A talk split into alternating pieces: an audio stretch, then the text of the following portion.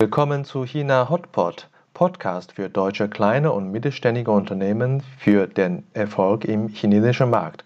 Mein Name ist Xiaolong Hu, Ihr Gastgeber.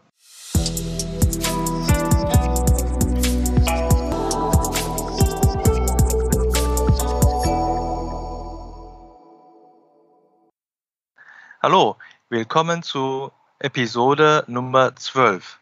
Heute bei uns zu Gast Dr. Martin Kovacic, Experte der agilen Produktentwicklung. Martin sucht immer neue Herausforderungen.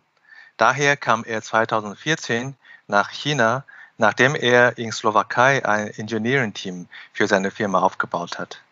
Er meisterte alle Herausforderungen als VP Engineering für Kraus Maffei in China für das Segment IMM. Besonders hervorzuheben ist die Entwicklung einer Midtech-Maschine innerhalb von nur zwei Jahren.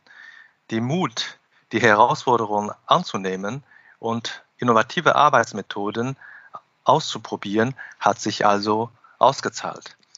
Ja, danke Martin, dass du heute Zeit hast. Guten Morgen zusammen, guten Tag, hallo, hallo Xiaolong und äh, herzlichen Dank für die Einladung. Ja, ich habe zu danken, das ist sehr früh. Äh, jetzt in Slowakei, wo du jetzt gerade bist, ist, äh, ja, da, man darf nicht sagen, das ist äh, 6 Uhr, bisschen nach 6 Uhr. Und äh, danke für deinen An Einsatz. Und ähm, ich äh, hatte letzte Woche, genau heute vor letzte Woche, vor einer Woche, äh, ein Interview mit äh, Georg Holzinger. Der Georg hat äh, erwähnt, äh, ob ich dich schon mal angefragt habe. Das bringt mich auf die Idee, Mensch, das muss ich dich unbedingt fragen, für äh, mein Interview als Gast aufzutreten. Ja, schön, dass du heute wirklich da bist. Ja, schön von dem Georg.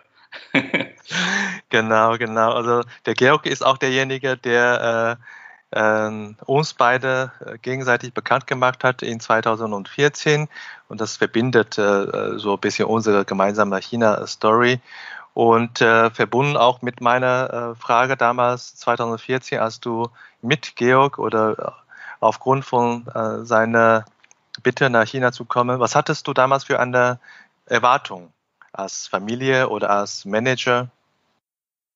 Ja, die Erwartung, äh, also zuerst, äh, ich bin schon in Oktober 2013 äh, gekommen. Oh, ja, okay. Ab 14 sagt man, weil da, da habe ich die Familie mitgeschleppt dann. Ja. ja, und Erwartungen, es waren vielleicht weniger Erwartungen. Es war, wir, ich, wir waren nie in, in China. Ich war nie in China und das war eigentlich der Georg, der uns aus Familie überzeugt hat. Ja, der hat meine Frau zum, zum, also mit mir natürlich zum Abendessen eingeladen. Und äh, der hat gewusst, dass er, er muss mich nicht wirklich überzeugen.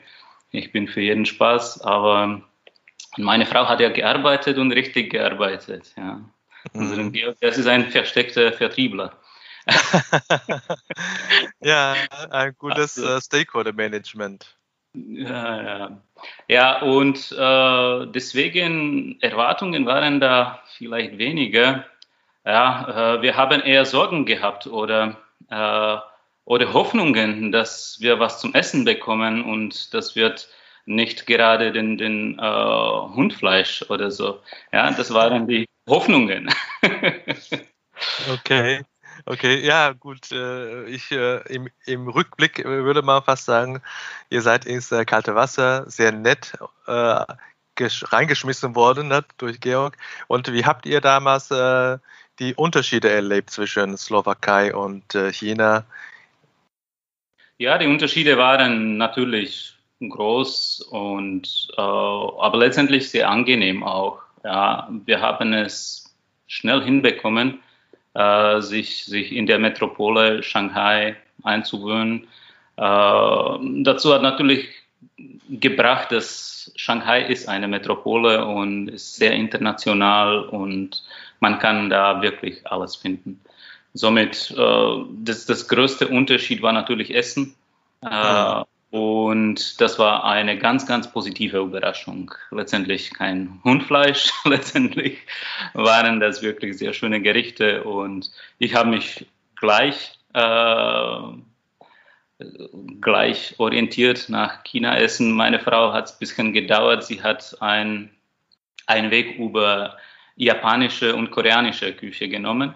Äh, wir waren zwar in Gubei untergebracht, da gibt es ganz mhm. viele Restaurants. Äh, und ja, aber letztendlich ist sie auch gelandet beim äh, als, als Liebhaber von China-Essen.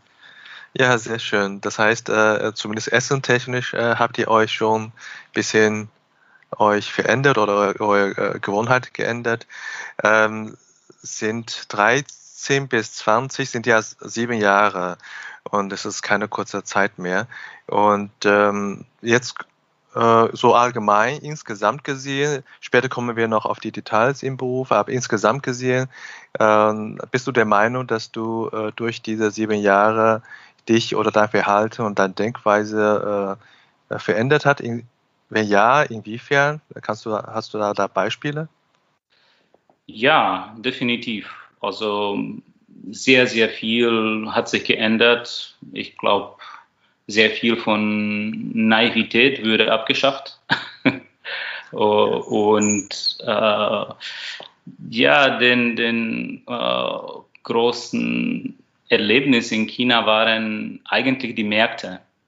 Äh, ich habe es zuerst nicht so in wahrgenommen. Äh, die, äh, die Märkte habe ich nicht so äh, gleich betrachtet. Aber jetzt nach Zeit kann ich sagen, dass das die Märkte waren, die mich so beeinflusst haben und sehr viel gelernt haben. Das ist ein sehr interessanter Punkt. Ich glaube, das kann man besser verstehen, wenn man weiß, was äh, deine Aufgabe war oder was deine Aufgaben waren in diesen sieben Jahren. Du hast ja verschiedene Aufgaben gehabt. Vielleicht kannst du das äh, uns mal erläutern. Naja, äh, ich bin dort gekommen eigentlich mit einem dreijährigen Vertrag, äh, um eine Auftragskonstruktion aufzubauen. Auftragskonstruktion bedeutet, man hat äh, standardentwickelte Baukasten und von dem äh, konstruiert man äh, eine kundenspezifische Maschine. Das mhm. ist das Kraus Maffei, also Spritzgussmaschinen, die, äh, die Kunden wollen immer Spezialmaschine mhm. und somit äh, habe ich die Aufgabe gehabt, dieses Team aufzubauen. Ich habe es schon fünf Jahre vorher in Slowakei gemacht, teilweise mhm. aus habe ich, äh, habe ich mehr Gebiete, war es neben Spritzguss auch Reaktionstechnik und Extrusion. Mhm. War auch Entwicklung dabei. Ja. Äh, aber in China war es voll fokussiert an Spritzguss und an Auftragskonstruktion. Also das war die Aufgabe Nummer eins. Da ich dann schon ein starkes Netzwerk in Deutschland gehabt habe und Erfahrungen äh, mit der Einarbeitung von Kollegen, war es eigentlich in eineinhalb Jahren fertig. Und dann habe ich dann angerufen und ja, Chef, schau mal, es geht hier in China ganz schnell und ja, ich bin nicht der Mensch, der sitzt im Büro und äh, schaut äh, einfach von dem Fenster äh, und habe weitere Aufgaben gefragt. Und wir haben gesagt, gut, passt, super, dann äh, wir haben da vielleicht noch Arbeit beim Vertrieb und wir haben noch ein, ein äh, Tech Center, ein Technikum aufgebaut äh, für Kunden, wo die deren äh, Versuche fahren könnten und wir unsere interne Versuche. Und äh, dann haben wir auch so technischen Sales Support, so Angebotswesen mhm. habe ich dann gebaut. Und so habe ich die drei Jahre, die ersten drei Jahre überbrückt mit diesen drei Aufgaben. Und dann ist Jahr 2016 gekommen ganz, ganz speziellen Jahr in die Historie von Kraus Maffei. Ja. Da ist Chem China gekommen, die größte Chemieunternehmen in China und hat Kraus Maffei gekauft. Mhm. Okay, äh, ja, das äh, liest wahrscheinlich viele auch in der Zeitung. Ja, genau, genau. Damals war es die größte Akquisition äh, von chinesischen Eigentümern in, in Deutschland. Mhm. War ein großer Boom. Schnell war es in Schatten wegen dem Kauf von, äh, von KUKA. Ja, also stimmt. War, glaube ich, so ein vier Monaten Versatz. Mhm. Aber äh, ja, es war eine große Sache. Und mein Vertrag ist gerade zum Ende gekommen. Mhm. Uh, aber der Georg Holzinger sagte mich, ja, schauen Sie, Herr Kowacik, da sind Sie jetzt gerade in guter Zeit auf einem guten Platz. Da verlängern Sie einfach. Ich habe keine wirkliche Aufgabe, aber ich habe Gefühl, die Aufgaben werden definitiv kommen. Mhm. Ja, und das war eine richtig, äh, das war ein, ein sehr guten Rat und bin da geblieben und die Aufgaben sind auch sehr schnell gekommen. Ja, die, die allererste Aufgabe war eigentlich, wir alle haben gewartet, dass Camp China jetzt nach München kommt und äh, dort Management tauscht und wird äh, in die Exekutive einsteigen. Aber das überhaupt war nicht der Fall. Äh, Camp China hat es ganz anderes gemacht und ganz klug, muss ich sagen. Äh, es riesengroße Firma, die hat auch mehrere kleine Fabriken äh, in sich. Und mhm. die sagt uns, schau mal, wir haben hier so Fabriken mit ähnlichen Produkten wie Sie und äh, die sind etwa veraltet und schreiben nicht gerade positive Nummern. Äh, schau sich das an und mhm. vielleicht äh, nutzt euren westlichen Management, um, um die Firmen in die grünen Zahlen zu bringen. Ja, ganz geschickt. Ja, das war richtig, richtig nicht erwartete Herausforderung. Ja. Somit habe ich, habe ich äh, das Vergnügen ge gehabt, eine chinesische Fabrik zu besuchen in Mitte von China. Ja. Gar nicht auf der, auf der Küste, äh, wo keiner Englisch spricht. Und ich war begeistert, muss ich sagen. Das war wirklich, das war etwas, was ich von Slowakei kenne von 90er Jahren, Anfang von 90er Jahren. Da war genau solche Altfabriken, äh, wo zwar Prozesse gelebt waren, aber die Tools und das alles war ganz veraltet. Und ja. ich habe es im Jahr 2016 in China gefunden und war wirklich erstaunt. Äh, weil ich habe da Potenzial gesehen. Ich habe gesehen, die Leute wissen, die Leute haben die Prozesse im Kopf und so weiter. Ja. Und muss denen einfach die neuesten Werkzeuge in Hand geben und die können die Effektivität steil nach oben steigern. Mhm. So, so habe ich die Aufgabe, Technik natürlich äh, zu qualifizieren bekommen. Ja, das war so Fabrik mit 500 Leute, 50 Techniker. Dann habe ich so sieben, äh, sieben Kollegen ausgewählt, äh, den habe ich ein Schulungsprogramm äh, zugeschnitten und äh, die haben dann letztendlich zwei Jahre bei uns in unserem Werk gebracht und nach zwei Jahren haben die das wirklich gemeistert und die könnten sogar gleich in München anfangen als vollqualifizierte Mitarbeiter. War wirklich sehr, sehr gute, interessante Geschichte. Super. Aber das war, das war nicht das, das Größte. Das Größte ist äh, kurz danach gekommen. Und Camp China hat uns genau gesagt, äh, schau sich die Märkte an. Mhm. Ihr seid eine top deutsche Firma mit super Produkten, super Technik, alles gut, aber ihr seid auf den Märkten nicht aktiv genug und China hat viel mehr anzubieten und wir erwarten, dass, dass ihr in China viel mehr Erfolg macht. Und mit welchem Produkt, wie und so weiter, das müsst ihr entscheiden. Ja. Und äh, diese Herausforderung haben wir als Firma in Hand genommen äh, und haben mehrere dann Marktstudien durchgeführt, haben den Markt geforscht und wirklich zum überraschenden äh, Resultaten gekommen. Ja, wie, wie, wie heißt es konkret?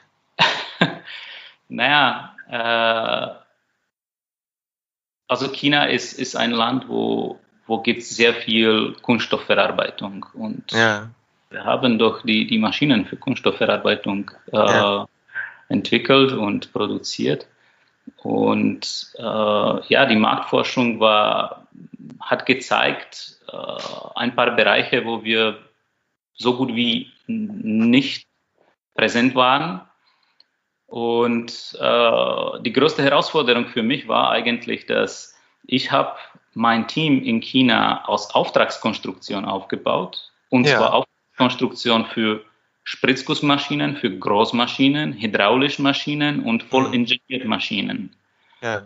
Und die Studie hat gezeigt, dass wir brauchen eigentlich eine Kleinmaschine, voll elektrisch, nicht hydraulisch, äh, und eine Standardmaschine und nicht Ingenieurmaschine, weil die Stückzahlen sind so hoch, dass wir da nicht mehr in der Lage werden, Engineering da zu machen. Das heißt einmal komplett das Gegenteil eigentlich. Genau, genau. Und deswegen, deswegen kann man sich von der Baukasten in, in Deutschland überhaupt nicht bedienen und man muss etwas komplett lokal entwickeln, also keine Auftragskonstruktion. Und seid ihr, seid ihr damals eher froh, mit dem Ergebnis oder eher enttäuscht mit dem Ergebnis damals? Ich war bestimmt nicht froh. Also ich habe genau die Spezifikation bekommen, eine Maschine zu entwickeln, wo ich überhaupt keine Spezialisten gehabt habe. Ich habe drei Jahre harte Arbeit hinter mich gehabt und habe da wirklich ein paar fähigen Leuten aufgebaut und aber in komplett, aber komplett andere Richtung. Und äh, die Herausforderung dazu war, dass die, die Erwartungshaltung war, in zwei Jahren müssen wir auf Markt sein. Und ich habe also 2000, Ende 2016 und 2017, 2017. Darf ich, mal kurz, äh, kurz einhalten? Das heißt, äh, ihr müsst einmal ein neues Produkt entwickeln, was ihr in der Headquarter gar nicht kennt, weil das komplett das Gegenteil ist von dem, was ihr sonst habt äh, in eurem Laden ja. sozusagen. Nein, nein, nein. Äh, also elektrische Kleinmaschinen haben wir auch gerade in 2016 haben wir eine ganz neue Baureihe okay. äh, auf der Messe in Europa okay. gebracht. Aber die Spezifikationen von Chinamarkt waren andere. Das mhm. dürfte nicht so eine, hm, ich sag mal, teure Maschine sein. Das müsste wesentlich günstiger sein. Und okay. Verstehe. Und der Zielmarkt war, war ganz anderes. Und äh, da sage ich die Erfahrung mit den Märkten. Ja. Und dann noch äh, mit der äh, Zeitangabe, also innerhalb von zwei Jahren muss das fertig sein. Frage 1, warum? Das Frage 2, wie lange braucht ihr normalerweise für eine Maschineentwicklung?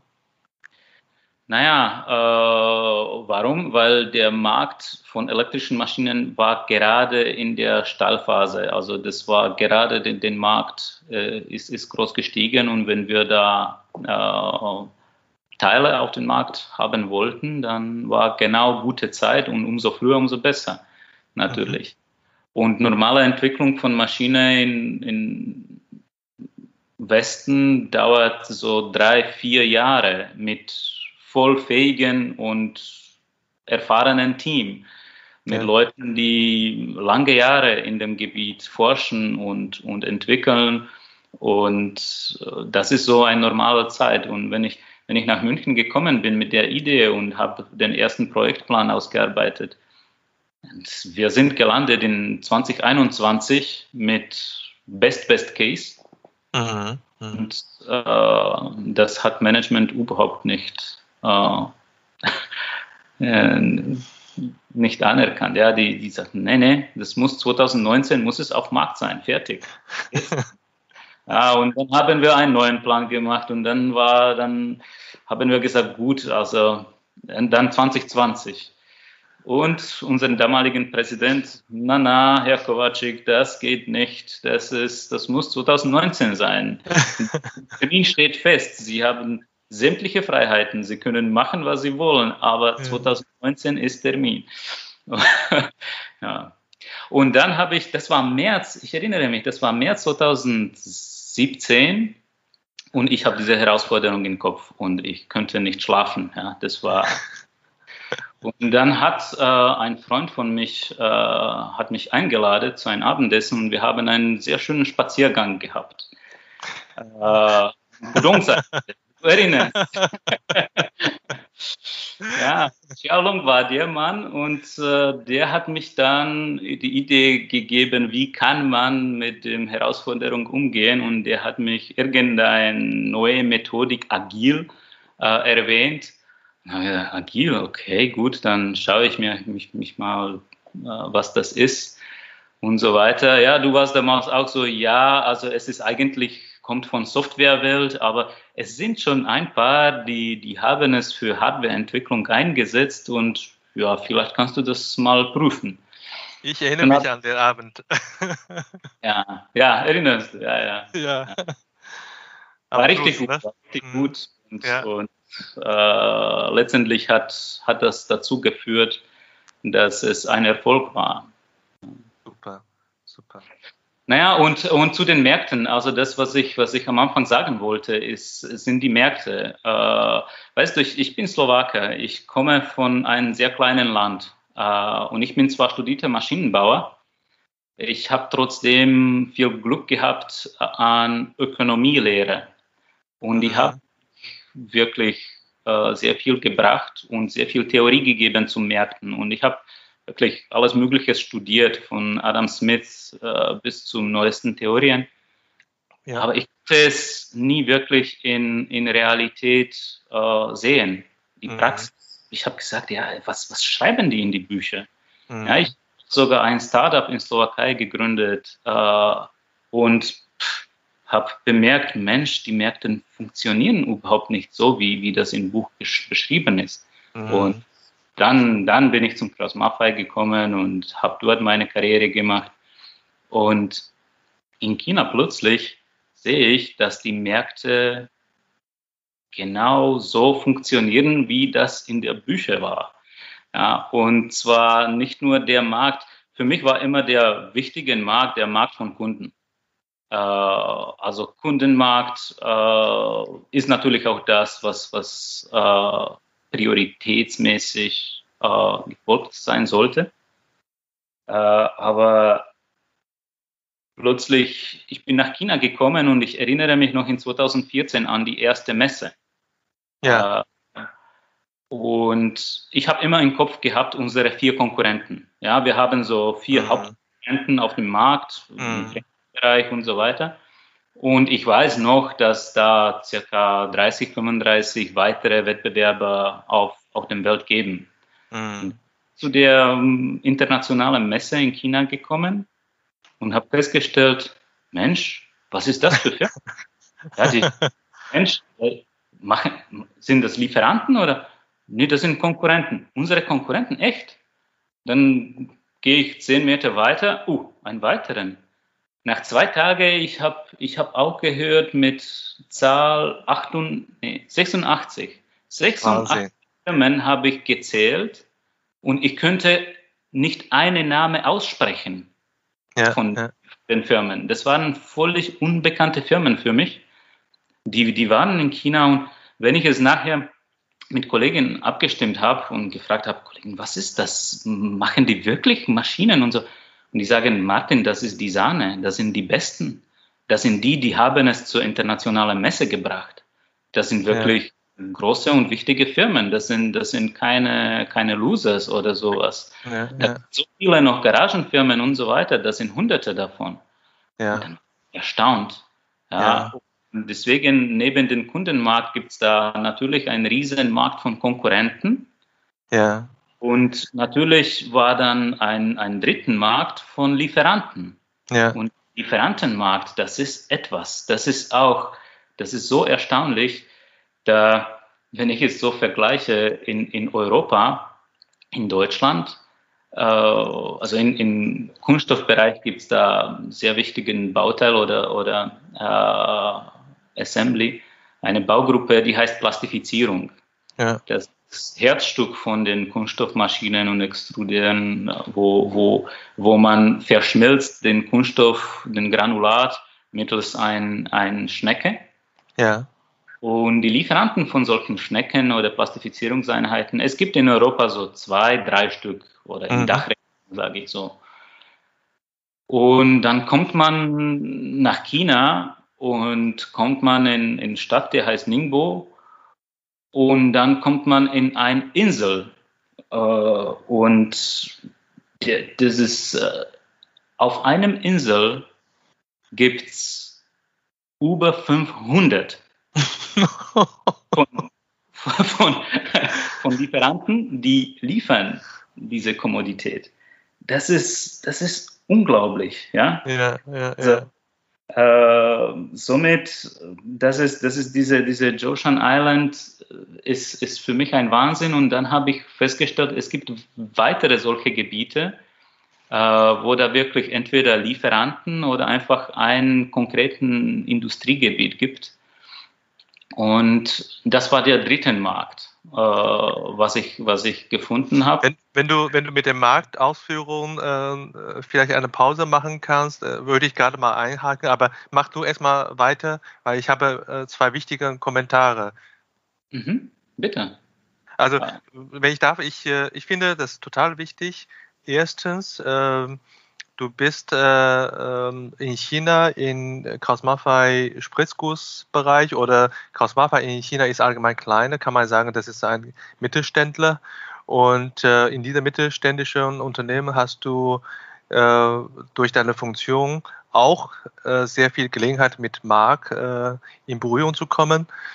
Und äh, deswegen hast du die Möglichkeit, äh, auch wirklich den Markt kennenzulernen. Das ist das eine, da ist mein Kommentar.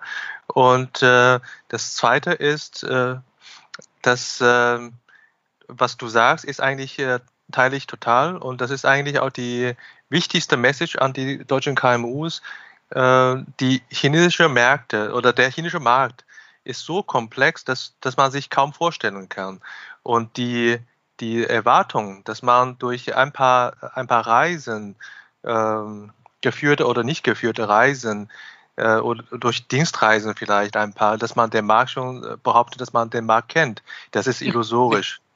Nee, nee, nee, absolut nicht. Das, das ist etwas, das, und das, wie gesagt, ich habe ich hab den Beispiel genannt, äh, wenn man zur Messe geht, das ist nicht die Wahrheit. Die Messe ist nur ein Stück, das ist ein Eisberg äh, wo, man, wo man sieht einfach irgendein Stück von Markt, aber der wirkliche Markt, da braucht man wirklich lokale Leute und man, äh, man muss in die Tiefe gehen. Äh, ja, und wo habe ich aufgehört? Ja, den, der vierte Markt habe ich nicht, noch nicht erwähnt. Der vierte Markt, der für mich extrem wichtig ist, ist äh, sind die Arbeitskräfte, ja, Personalmarkt. Ja, da, da kommt man mit Jobportale, Headhunter, Jobsuchende in Berührung und äh, der ist unglaublich. Der ist genauso unglaublich wie die weitere. Der, die weitere, das ist, äh, wie soll ich sagen, in, in Slowakei habe ich zwei Jahre lang einen Hydrauliker gesucht. Hydrauliker mit irgendeinem passenden Profil und so weiter. Und nach zwei Jahren haben wir entschieden, dass wir uns einen eigenen bilden. Ja. Ausbilden, ja, ja. Genau, ausbilden. Und nach China bin ich gekommen. Die Spezifikation war parat natürlich. Äh, und äh, innerhalb zwei Monaten habe ich da drei Kandidaten bekommen, die nicht nur Hydrauliker waren, aber Hydrauliker mit Erfahrung in Spritzguss. Ja. Also, wow, ja, das ist, das ist etwas. Ja, das ist wirklich, ist, ist ein Paradies. Und das habe ich schnell verstanden. Somit sind wir auch in China recht schnell die Heimat gefunden. Äh, und war, war extrem, extrem äh, interessant. Ja, und ähm, jetzt haben wir mit diesen vier Märkten, du hast ja unglaublich systematisch das aufgeführt, äh, wie, wie die Komplexität aussieht. Ähm, hast du irgendwelche Empfehlungen an äh, KMU-Firmen, äh, Top-Manager oder Eigentümer, wenn sie ihr Geschäft in China aufbauen oder ausbauen wollen, mit dieser Art von Komplexität, äh, ähm, bleiben wir vielleicht bei der äh, Produktentwicklung für den chinesischen Markt, was ja eigentlich dein Steckenpferd ist.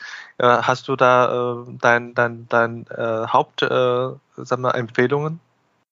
Naja, das eine ist klar, man sollte sich mindestens diese vier Märkte anschauen. Ich, ich ich bin kein Experten an, an Märkte, aber äh, diese vier, das ist das, was ich mich bemerkt habe. Natürlich geben auch weitere Märkte. Ja. Es gibt Kapitalmarkt, Finanzmärkte und so weiter. Da bin ich kein Spezialist. Aber die Maschinenbauer, äh, glaube ich, sollten wirklich eine Balance finden an den vier Märkten.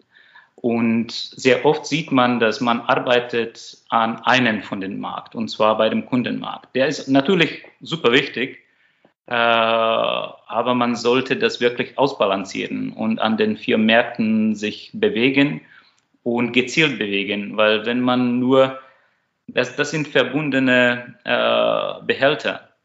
Ja, ja und ja, ja. man einen aufblast, dann blasen sich auch eigentlich die weitere.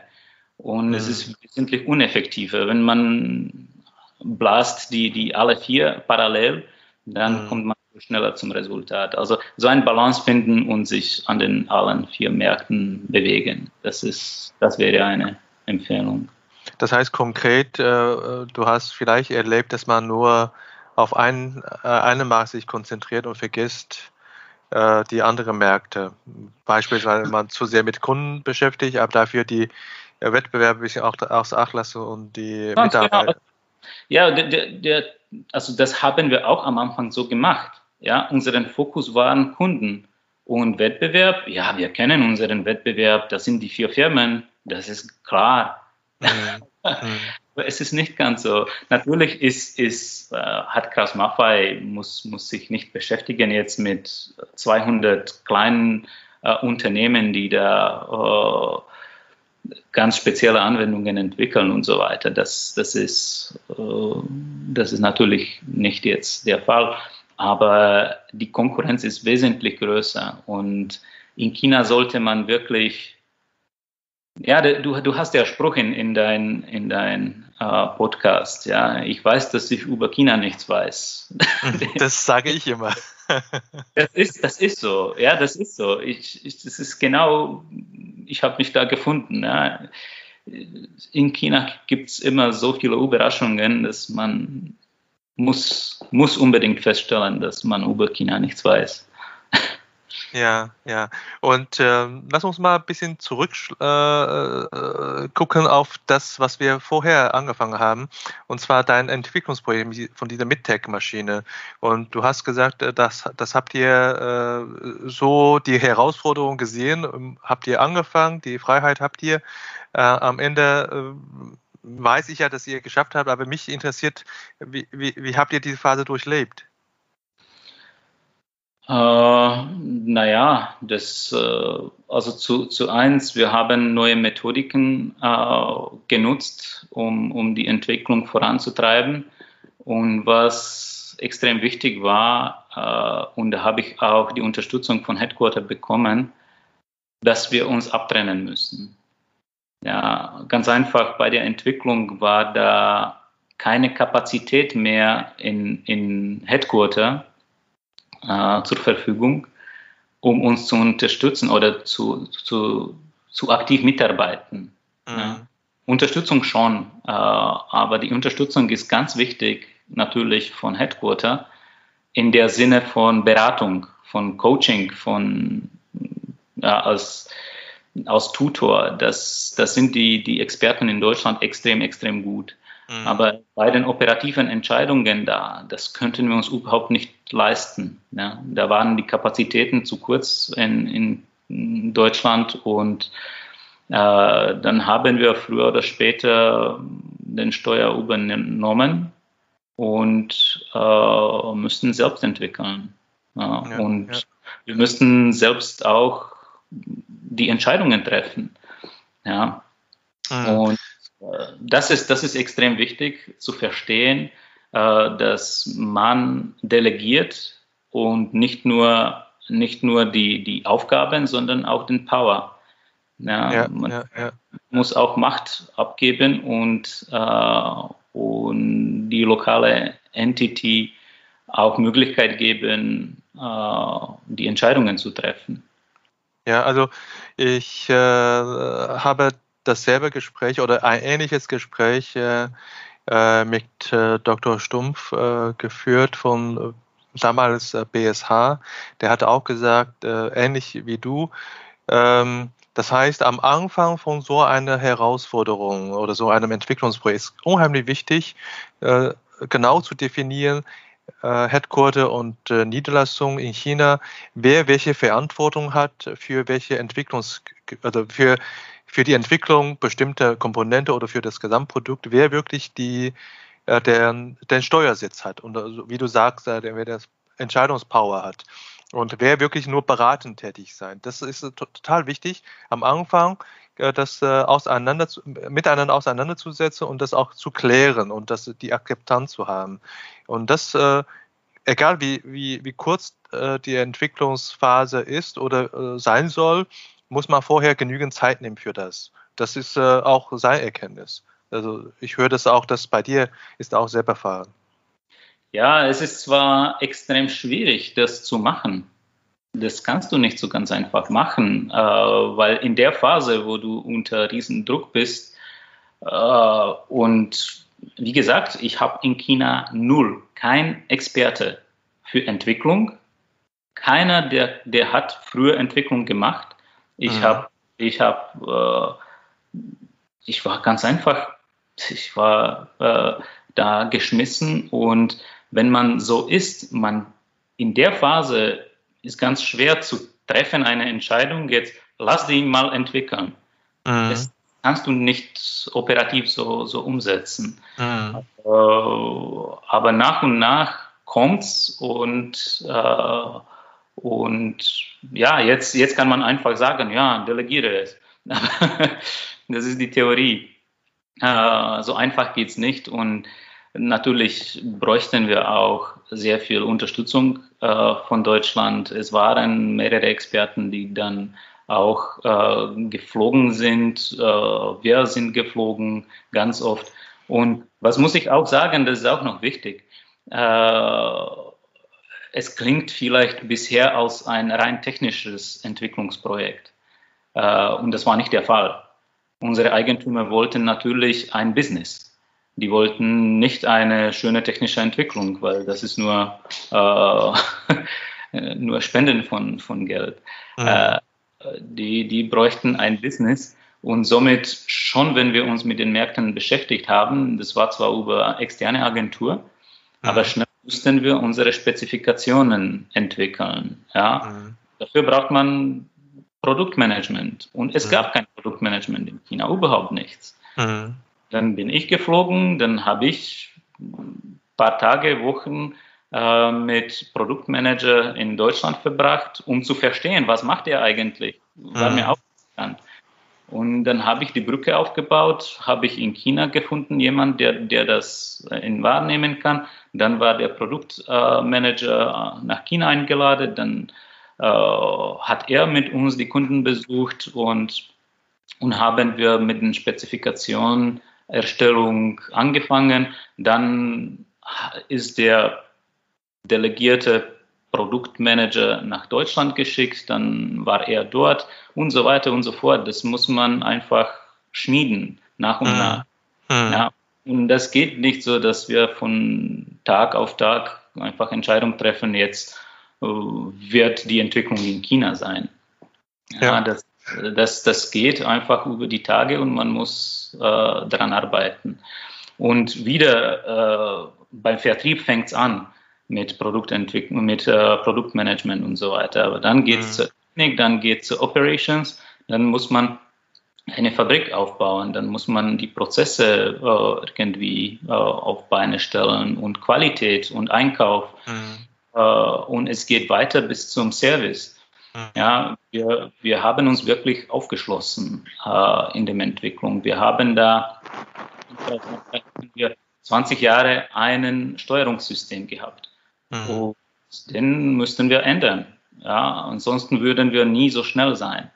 Äh, und mit dieser Änderung haben wir plötzlich äh, auch kompletten Service geändert, weil den Service hat entwickelt äh, Schulungen für Kunden und so weiter. Und diese Schulungen müssten wir wieder neu entwickeln mit neuen Steuerung äh, neue Betriebseinleitungen und so weiter und so fort. Also das war komplexe Entwicklung, also nicht nur rein technisch, sondern von Vertrieb, Produktmanagement, über Technik, über Operations bis zu Service.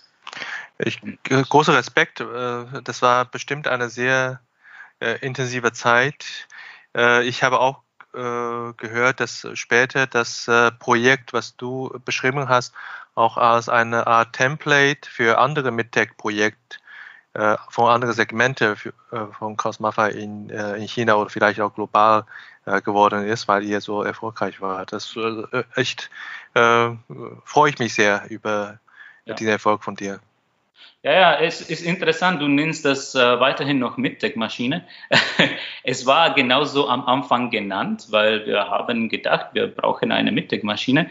Die ja. Marktstudie hat beispielsweise aber gezeigt, dass die Spezifikation von dieser Maschine äh, geht in die Richtung Premium.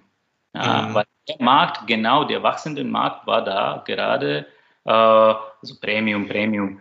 Äh, es ist schwer zu sagen, aber das, die Spezifikation von der Maschine ist sehr, sehr ähnlich zu der Maschine, die in, in Deutschland äh, entwickelt war. Ja, bisschen anderes, aber äh, aber schon definitiv nicht im Bereich äh, Mittech, dass die technisch irgendwie niedrigerwertig ist. Ja, ja, ja. ja. Andere Märkte und andere Projekte, wie du sagst, richtig, äh, haben gezeigt, gut, da brauchen wir wirklich äh, bei der Technik stark nachgeben. Äh, dann haben wir auch, auch äh, dafür uns bereit geklärt. Aber in diesem Fall war es, war es eigentlich eine Maschine, die ist auch von Performance her ganz, äh, ganz, ganz hoch. Die, den weiteren, die weitere Lehrstunde war eigentlich diese Spezifikation schreiben. Und mhm. zwar nicht für Produktentwicklung, aber überall. Für jeden Markt. Wenn, wenn man ein, ein Arbeitskraft sucht, muss man natürlich ein äh, gute Spezifikation schreiben, wenn man irgendeine Kommodität einkaufen will. Also die Märkte drucken dich dafür sehr scharf bei, äh, bei Spezifikation, Definition mhm. äh, sein. Ja? Also sehr spezifisch zu sein, was, was du willst. Also im Grunde genommen für, für die deutschen KMUs ein Lastenheft, meinst du, ne? Ab, absolut, ja, ein, ein Lastenheft. Aber weißt du, weil wenn du, wenn du unscharf bist, dann dann kriegst du ganz einfach 2000 Gießereien zur Verfügung. Ja, mhm. ja also es gibt viele, viele äh, Anbieter von beispielsweise Gießen. Und wenn du wieder die Spezifikationen überspitzt, dann kriegst du vielleicht nur zwei oder drei, die sind unglaublich teuer, ja. weil die leben auch in China. Äh, und dann können die KMUs auch äh, zu diesem Problem kommen dass die entweder nicht genug spezifiziert haben oder ich würde sagen, die, die Europäer tendieren eher überspezifizieren und dann spezifizieren die zu viel und kommen nur zu der Sahne, zu, zu den absolut besten, besten äh, und die sind natürlich auch Qualität kostet und kostet definitiv auch in China und ich habe ich hab Unternehmen äh, erlebt in China, die waren schon preislich über europäische äh, Lieferanten. Ja. Ja, also das, das, das muss ich sagen, das ist ja auch, auch ganz wichtig. Sehr schön. Also ich, wenn das, äh, äh, also wenn die China-Station von dir ein Buch wäre, das ist bestimmt ein sehr dickes Buch, weil deine Jahre in China echt, echt intensiv war. Und äh, ich äh, denke, trotzdem könnte man vielleicht mit ein bisschen Abstand auf das Buch schauen äh, und dann für dich äh, insgesamt sagen, was hat eigentlich äh, diese Phase für dich bedeutet? Ähm, persönliche Entwicklung, Karriereentwicklung, ja, insgesamt.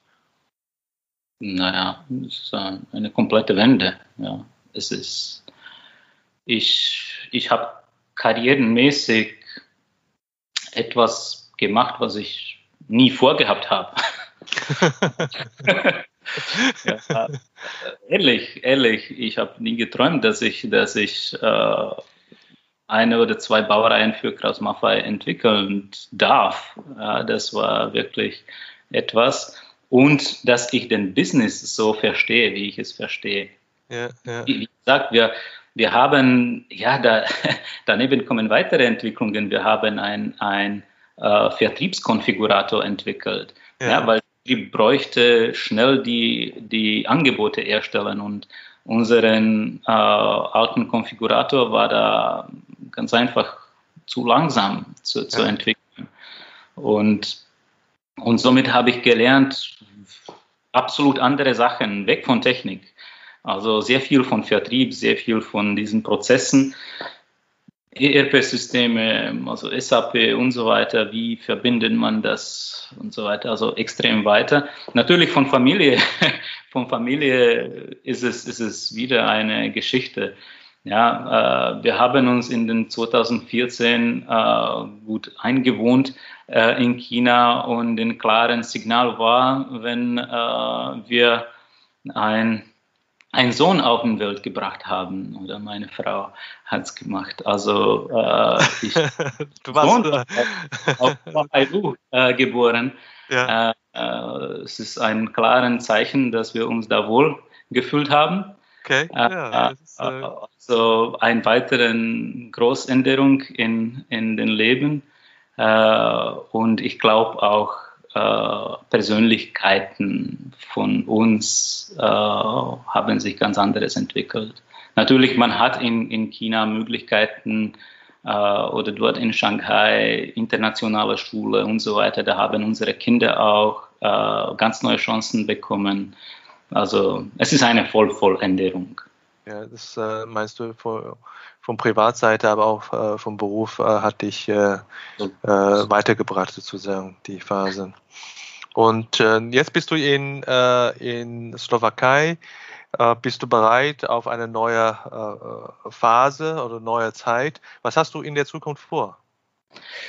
Naja, es ist, wir haben entschieden, wir gehen weg von China. Grundsätzlich nicht, weil wir China nicht mögen, äh, wir wollten grundsätzlich äh,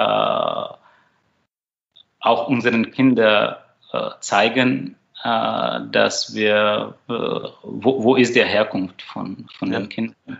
Die Tochter, die Tochter war knapp drei, als wir dort gekommen sind. Also ich habe zwei Kinder.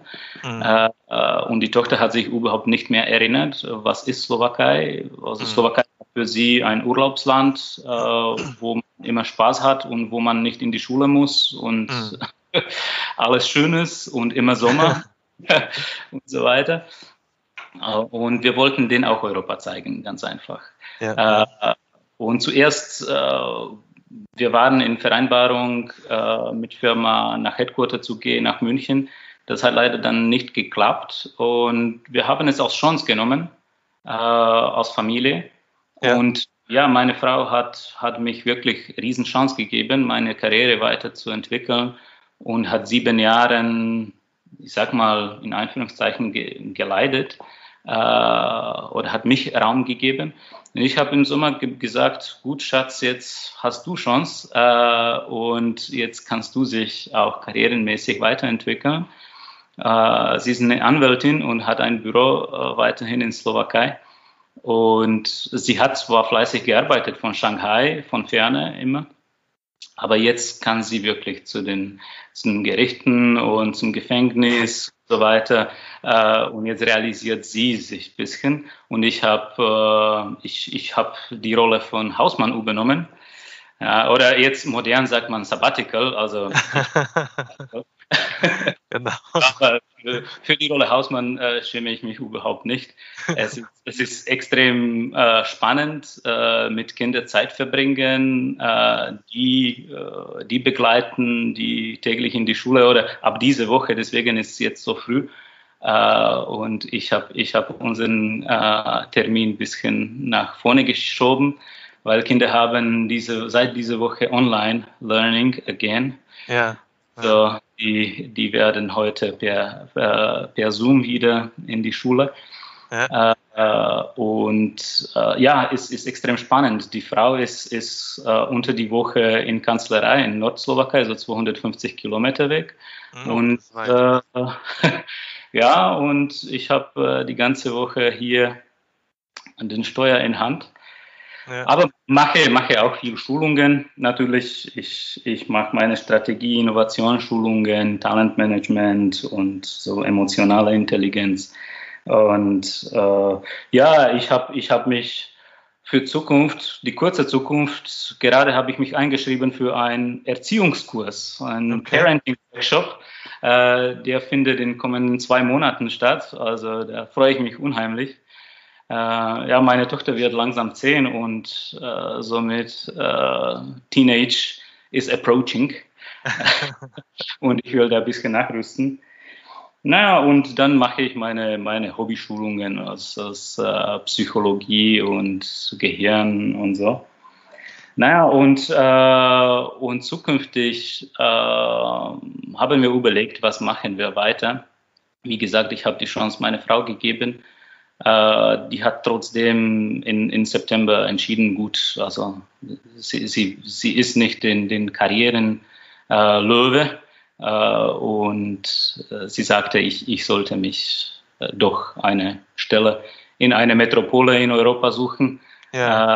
Äh, wo wir auch unsere Kinder weiterhin in internationalen Schulen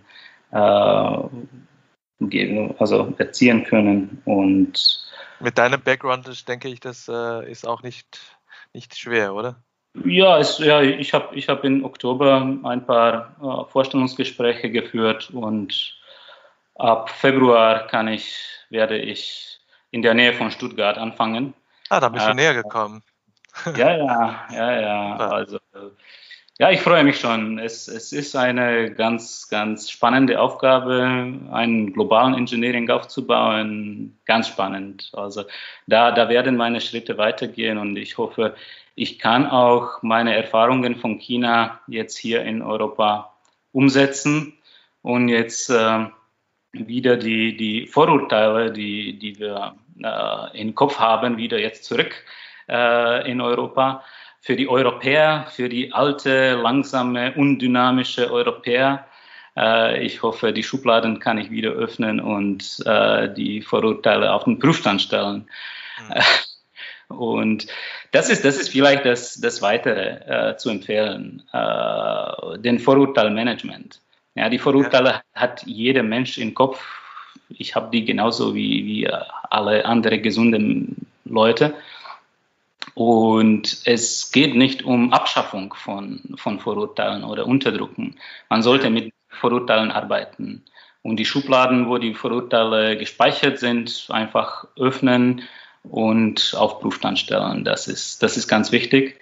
Und wenn man so offen ist und, äh, und kann äh, mit den Vorurteilen arbeiten, äh, ist man grundsätzlich in China zum Erfolg verurteilt.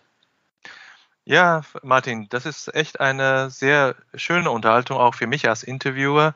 Und äh, das war eine geschickte äh, und auch sehr schöne äh, Mischung zwischen beruflicher Erzählung und auch deine private Erkenntnisse und auch äh, Informationen über dein, dein Leben.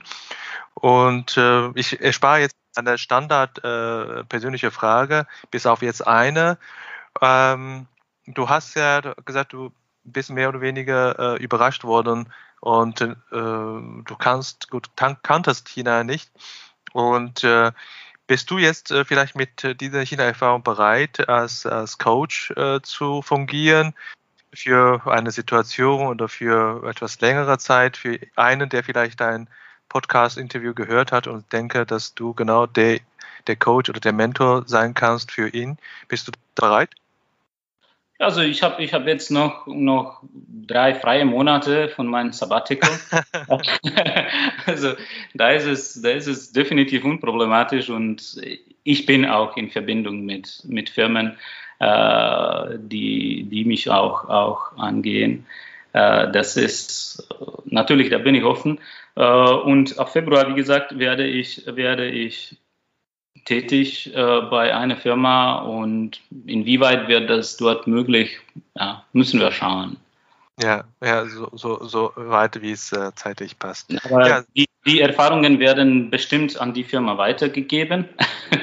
die Erfahrungen gehen nicht jetzt äh, irgendwie unten. Äh, und es ist auch ein Mittelständler. Also definitiv. Und die Firmen haben eine riesige Zukunft in China. Man muss es halt richtig in Hand nehmen und richtig umsetzen. Ja, ja, ja. Hast du vielleicht noch einen weiteren Experten, China-Experten, äh, wo du in Shanghai oder wo kennengelernt hast, äh, aus Deutschland oder aus, aus Slowakei wie du, äh, der mein Gast sein kann?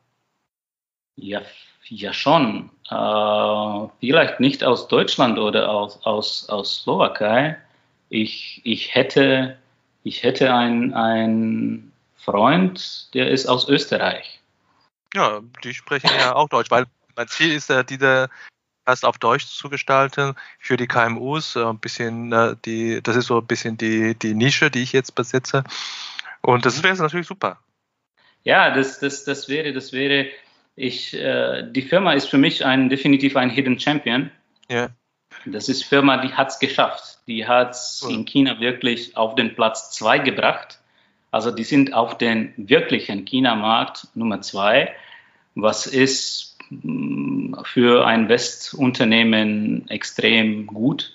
Das ist, ist die Firma Kiba, die macht mhm. Steuerung für Spritzgussmaschinen, aber auch für anderen. Und die haben es richtig gut gemacht. Und der Kollege war auch über sieben oder sogar neun Jahren war er in China. Mhm. Und er ist vor einem Jahr zurückgekommen nach, nach Linz. Und äh, der kann bestimmt vielleicht, ja, ich, ich spreche ihm an. Das wäre cool. Ja, ja. ich äh, befürchte, unsere Unterhaltung geht langsam zu Ende und äh, deine Kinder äh, werden jetzt auch langsam auch wieder aufstehen. Und äh, ich bedanke mich äh, für deine Zeit, für die kurzweilige Unterhaltung. Ich habe mich sehr gefreut. Danke sehr, danke Xiaolong. Schöne Grüße. Auch, wir sehen uns. Wir sehen uns. Danke, auf Wiedersehen. Ciao.